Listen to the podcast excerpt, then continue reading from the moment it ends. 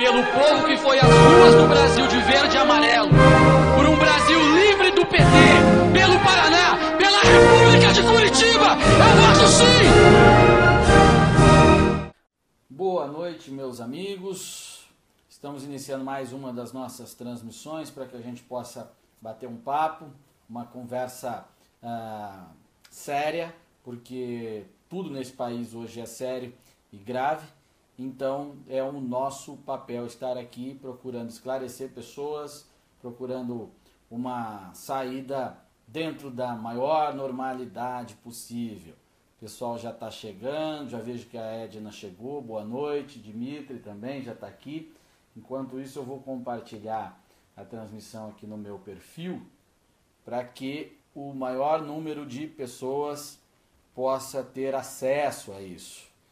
Então, de antemão, como sempre, eu já peço a vocês que compartilhem essa transmissão para que ela tenha o maior alcance possível e chegue no maior número de pessoas que estejam interessadas em levar o nosso país a sério, porque é isso que a gente faz aqui.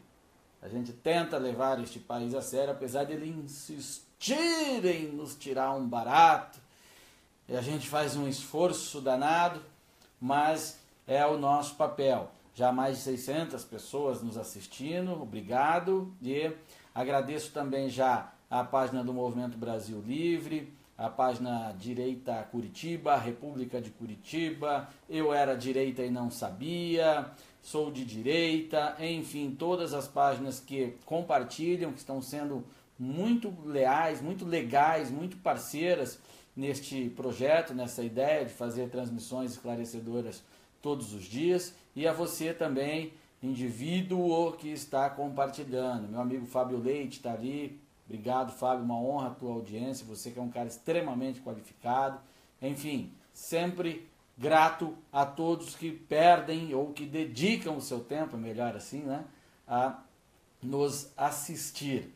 Bom, o assunto de hoje Supremo Tribunal Federal pode dar um golpe e acabar com o que resta do Brasil. Presto, é, peço muita atenção neste ponto, porque é difícil de compreender, mas é tão grave quanto.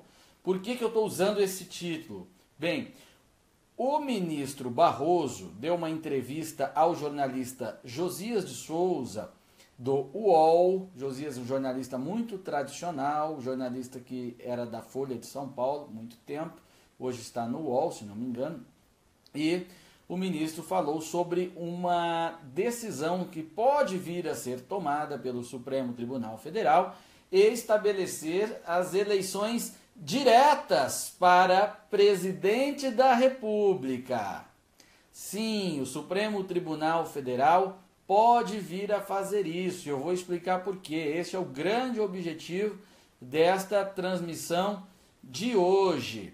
Acontece o seguinte: em, mil, em 2015, o Congresso Nacional fez algumas modificações na lei eleitoral e colocou lá o artigo 224 do Código Eleitoral que estabelece eleições diretas para o chefe de executivo, eleições diretas para chefe de executivo que tenha uh, eleições que apresente vício. Eu vou ler já já a íntegra deste artigo para vocês compreenderem.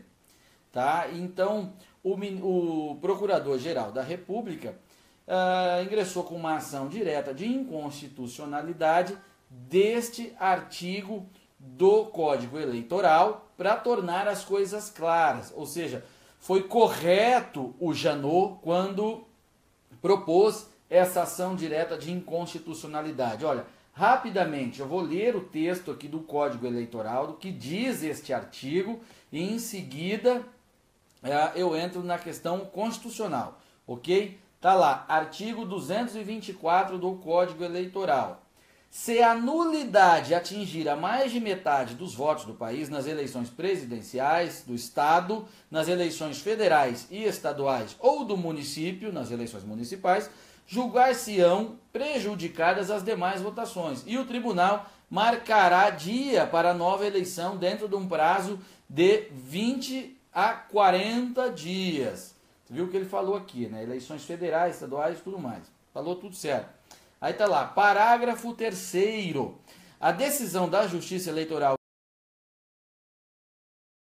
a cassação do diploma ou a perda do mandato do candidato eleito em pleito majoritário acarreta, após o trânsito em julgado, a realização de novas eleições, independentemente do número de votos anulados.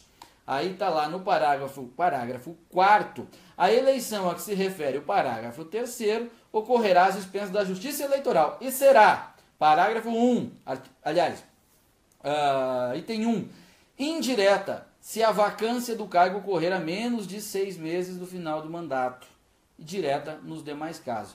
Então, conforme a lei, o Código Eleitoral, artigo 224, a eleição ela deve ser direta. Ela é indireta somente se uh, ocorrer a cassação, ou seja, a vacância do cargo do chefe do executivo nos últimos seis meses do mandato.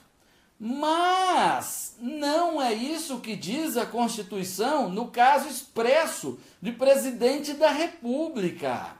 E aí é que tá.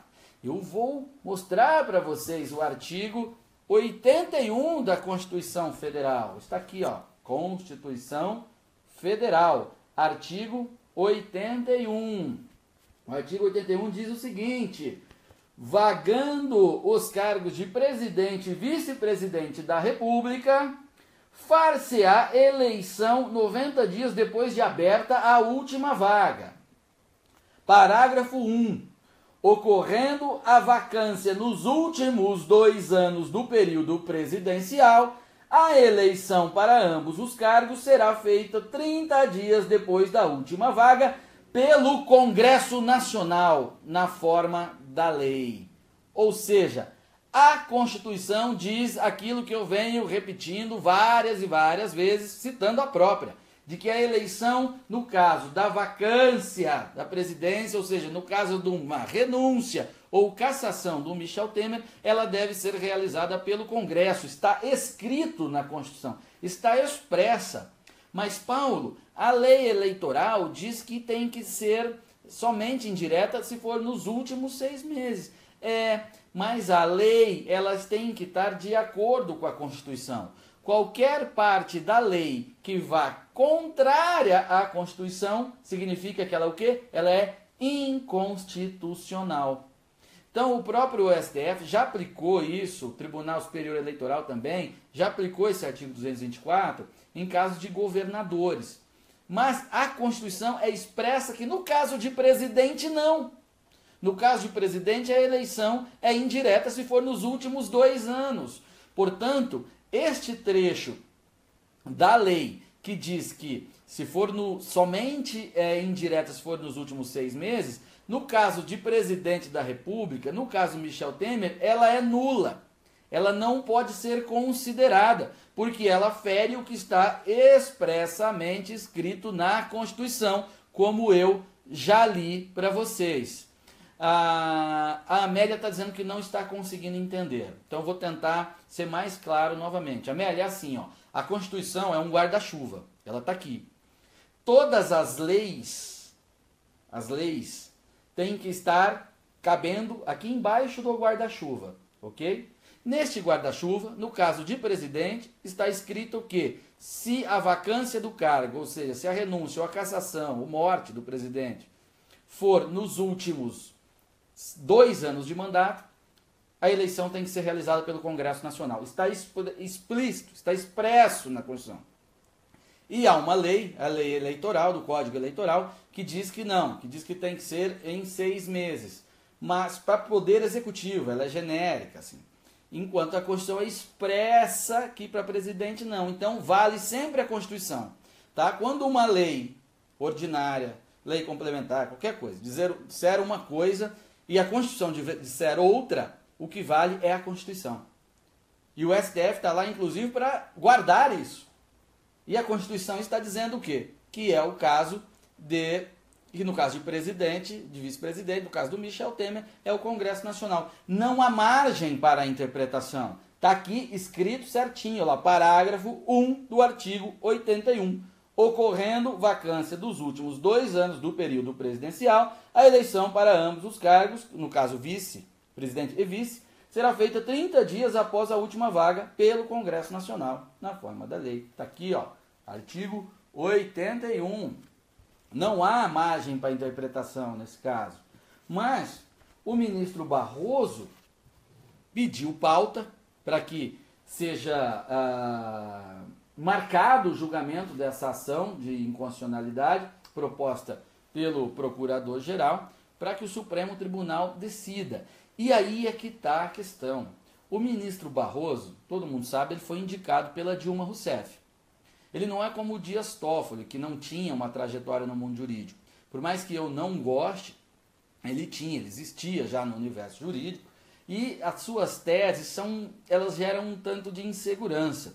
No caso das questões constitucionais, o Barroso, para ser bem grosseiro tá, e bem direto com o que normalmente o ministro Barroso defende, ele defende assim, ó, a gente tem que analisar a situação e se for conveniente aplica-se a Constituição, senão a gente dá uma outra interpretação. Por isso que ele tem sempre essa postura militante, como se o STF fosse um legislador, estivesse acima, inclusive, da própria Constituição. E ele é que é o relator desse caso. E aí é que eu tenho medo. Porque isso interessa ao petismo e esta interpretação do Barroso dá margem para que ele possa sim, fazer um voto de acordo com o petismo e dar o golpe das eleições diretas. E esse golpe, eu digo golpe porque não é o que está escrito na Constituição. Quando você rasga a Constituição, é sempre um golpe. E as eleições diretas servem ao Luiz Inácio Lula da Silva, a Dilma Rousseff, ao Partido dos Trabalhadores e tudo mais.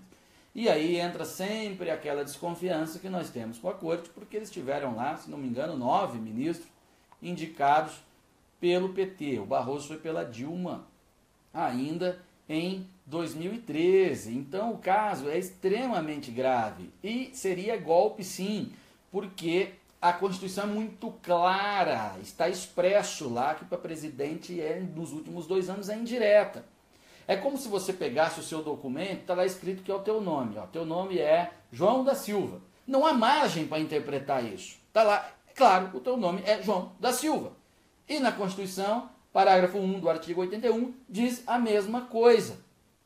Ah, Paulo, então não temos o que temer? Temos o que temer, sim. Porque o Supremo Tribunal Federal já rasgou a Constituição em outro momento. Esse mesmo Supremo Tribunal Federal, que é o guardião da Constituição, já rasgou a mesma, quando confirmou a não perda de direitos políticos da dona Dilma Rousseff. Vocês lembram? se não me engano, é o artigo 52, eu vou ler para vocês. Só para a gente lembrar que o Supremo já fez palhaçada. Muita palhaçada. No caso do impeachment da Dilma, artigo 52 da própria Constituição. Eu não tenho o artigo 52 nesta Constituição, porque no dia que o STF rasgou lá, eu rasguei literalmente aqui para ilustrar para as pessoas. Então tá lá, artigo 52, compete privativamente, privativamente ao Senado Federal. Processar julgar o presidente e vice-presidente da República e tal, tal, tal. Parágrafo único. Nos casos previstos no inciso 1 e 2, funcionará como presidente o do Supremo Tribunal Federal, limitando-se a condenação que somente será proferida por dois terços dos votos do Senado, a perda do cargo com inabilitação por oito anos para o exercício da função pública sem prejuízo das demais funções judiciais cabíveis. Ou seja, perda do cargo com inabilitação por oito anos. Está expresso na Constituição, no artigo 52.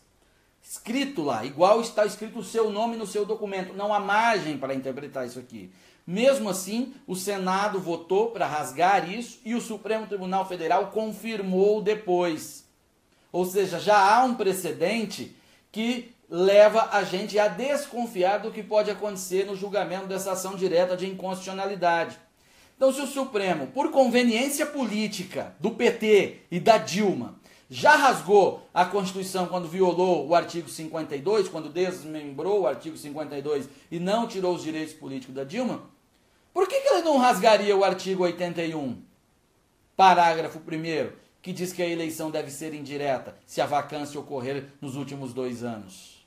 Hã? O que me leva a pensar que não? Eu não tenho razões para confiar, e nem vocês. Ninguém tem.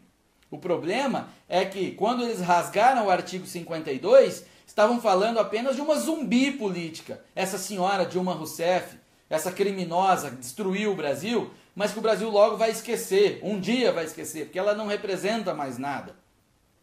Então, as pessoas ainda aceitaram. Agora, rasgar o artigo 81, estabelece a eleição indireta, para causar uma eleição direta, para eleger o Lula, para livrar o Lula da cadeia, será o fim do que resta de institucionalidade nesse país.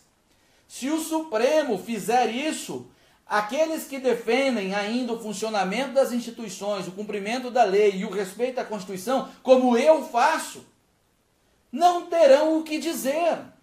O que eu direi a vocês, a qualquer um que me segue, a qualquer um que me aborda, ou a qualquer um que precisa de esclarecimento quando me perguntarem se eu devo acreditar no Brasil ou não. Paulo, devo acreditar no Brasil? Olha, se o Supremo Tribunal Federal rasgar a Constituição para dar eleições diretas para fazer o Lula candidato, eu não tenho mais o que dizer. Nem eu, nem jurista algum, nem liderança política séria alguma terá argumentos de defesa da constitucionalidade, do funcionamento institucional e da normalidade. Vai acabar. Eu não consigo mais. Porque eu tenho que ser lógico, eu tenho que ser coerente.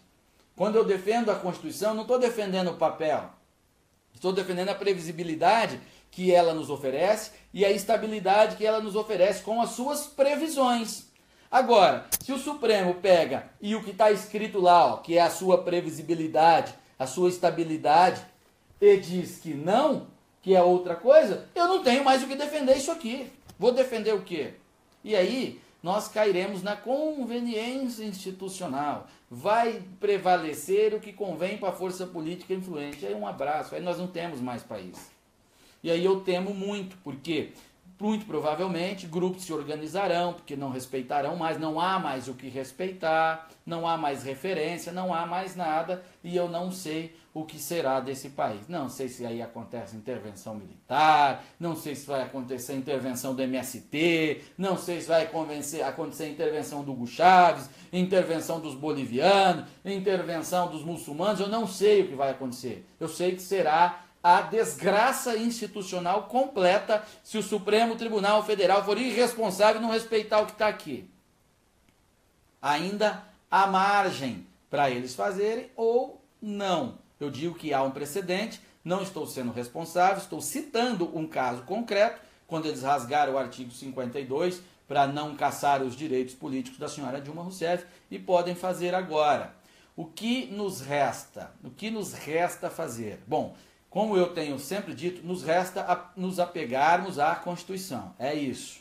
E neste caso específico, Paulo, mas nos apegarmos, ela vai ser rasgada? Não. É nos apegarmos para que ela não venha a ser rasgada.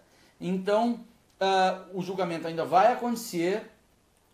O, o Barroso liberou seu voto para a pauta e a Carmen Lúcia é quem tem que fazer. O que nos resta é, assim que terminar esta transmissão, entrarmos no site do STF, procurar lá o endereço de e-mail dos ministros, o telefone dos gabinetes e encher a caixa deles, especialmente do Barroso porque o Barroso argumenta muito sobre essas conveniências do momento da sociedade, interpreta a Constituição à luz dos acontecimentos. Então, Barroso, você vai sentir o que a sociedade brasileira quer. Enchemos a caixa de e-mail do Barroso, cartas, ligações, o que for, do Barroso e dos outros ministros do Supremo. É o que nos cabe para fazer. Quem puder se manifestar de outras formas, se manifeste, mas se estamos pedindo o cumprimento da Constituição e queremos fazer pressão para evitar ah, o seu que ela seja rasgada, violada, então nós temos que nos manifestar dentro dela, pacificamente ainda, né? Porque depois eu acho que não vai ter outro jeito. Não que eu defenda isso, mas as pessoas vão, vão fazer o seu modo. E isso é a gravidade, é isso que o ministro tem que entender. Então, se manifestem uh, das, dos meios que vocês conseguirem, seja na frente do Supremo, na porta deles, uh, escrevendo, telefonando para os gabinetes, uh, enfim, dando voz, compartilhando também essa transmissão.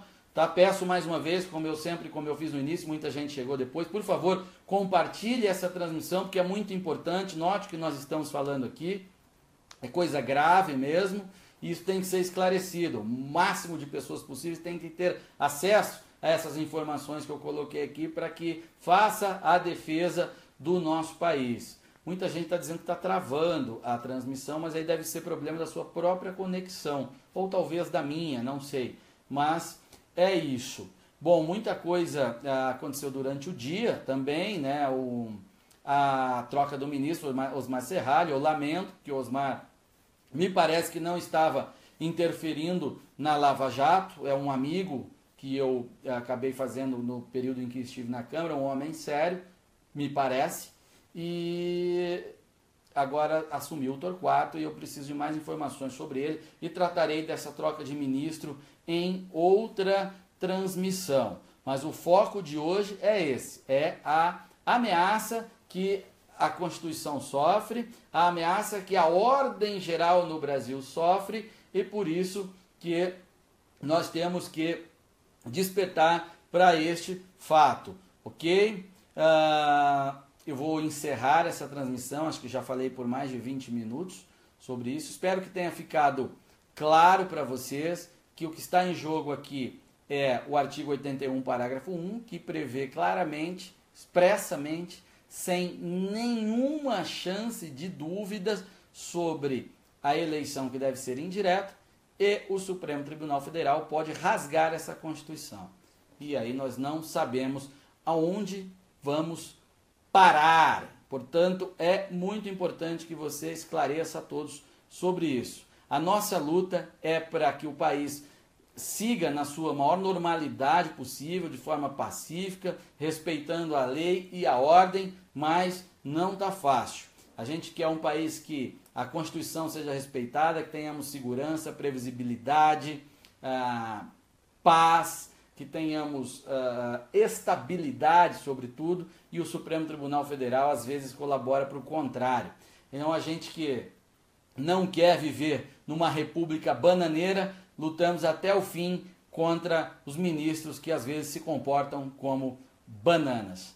Obrigado a todos que acompanharam, que compartilharam ou que vão compartilhar no final dessa transmissão. E amanhã a gente volta, se ainda estivermos por aqui. Né? Porque esse país pode acabar a qualquer momento quando o Supremo está às portas de fazer uma grande besteira. Um abraço e até amanhã.